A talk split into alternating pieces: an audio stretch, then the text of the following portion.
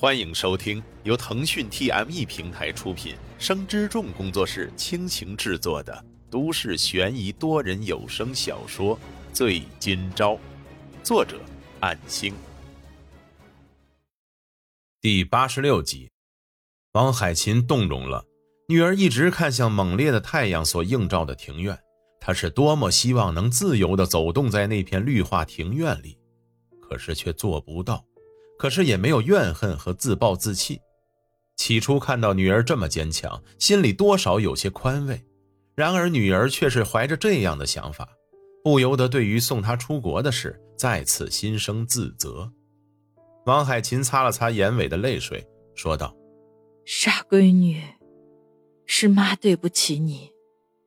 如果当初有多一些顾虑你的感受，我就应该反对你爸的决定。”墨家虽然好，可是变成这样，王海琴没能继续说出口，因为变成这样之后，墨家那边已经逐渐的疏远穆家，对于那口头上的两家结合，也随着穆成雪的残疾而不被重视，甚至迟早会被淡忘，而且也自家没有足够的资本去谴责墨家的薄情，更清楚沈金钊是做不到故意谋害女儿的。只是一厢情愿的想把这份责任推给外人，以此减缓导致女儿变成这样的愧疚感。穆成雪仍旧看着绿化带，还有那个小池塘，坦然的说道：“妈，我不怪你，也没有怪父亲。如我刚才所说的，这就是我的命运。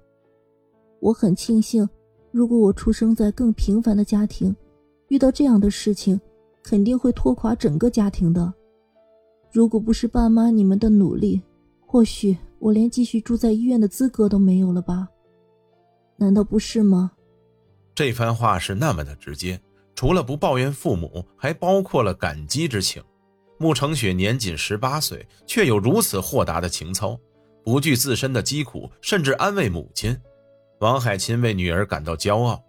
在王海琴哽咽失声之际，穆成雪的心里渐渐浮现出那一晚的记忆。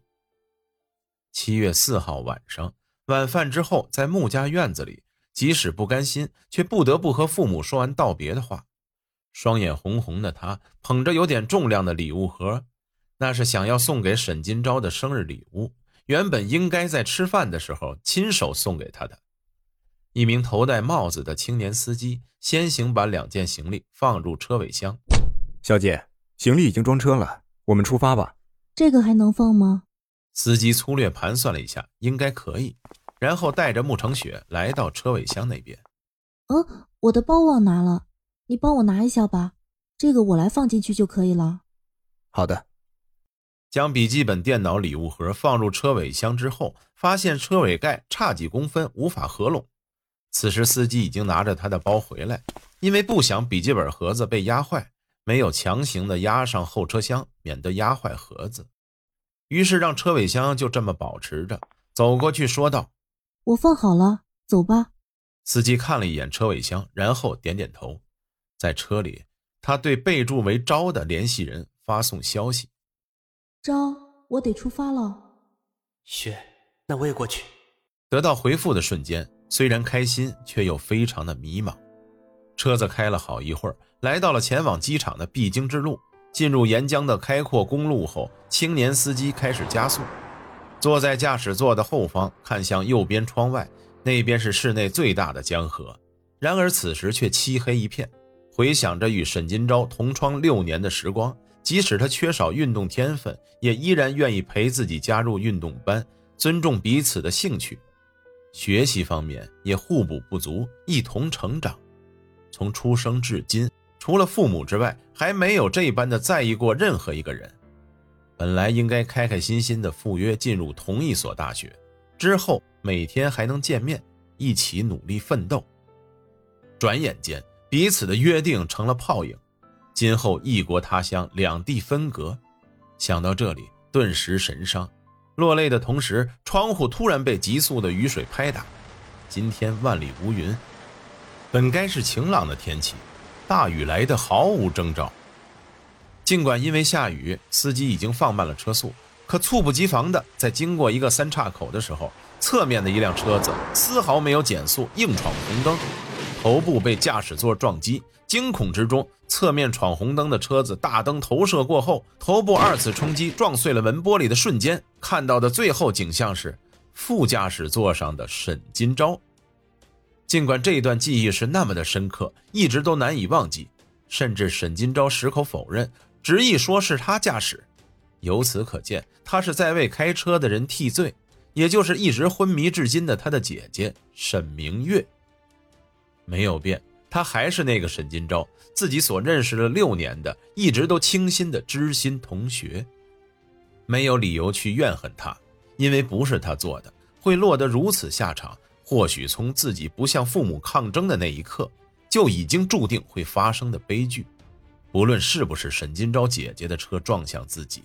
都有可能变成这个后果，然而也因为这样，自己用今后的人生为代价，向父母无声的抗争了，也留在了祖国，留在了喜欢的人同一座城市，甚至还一同为了这件事遭受折磨。或许这就已经足够了吧。相信他终有一日一定会坦诚面对这件事，到那时，如果他不嫌弃的话，还是希望能跟他在一起。我相信你，沈金钊。只要你还抱着初心，我就会继续支持你的。虽然这样想，可穆成雪还是暗暗咬牙。这件事有罪魁祸首的，永远都无法原谅暗中使坏的莫金尊。是他破坏了三人的友谊界限，逾越了本不该触及的底线，导致了这场悲剧。妈，我想回家了。不行，还有希望的。继续留在医院里接受治疗吧。你不用担心家里的情况，这并不会给家里造成负担的。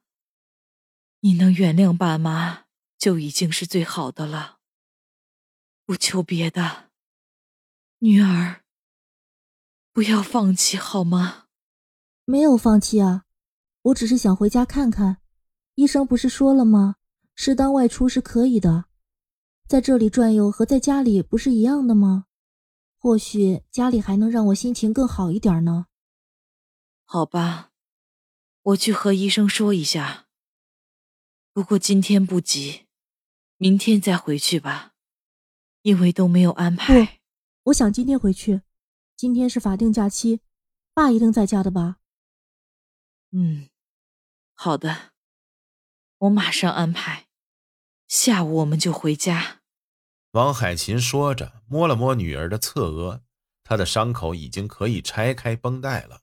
或许这也是女儿考虑过的时间吧。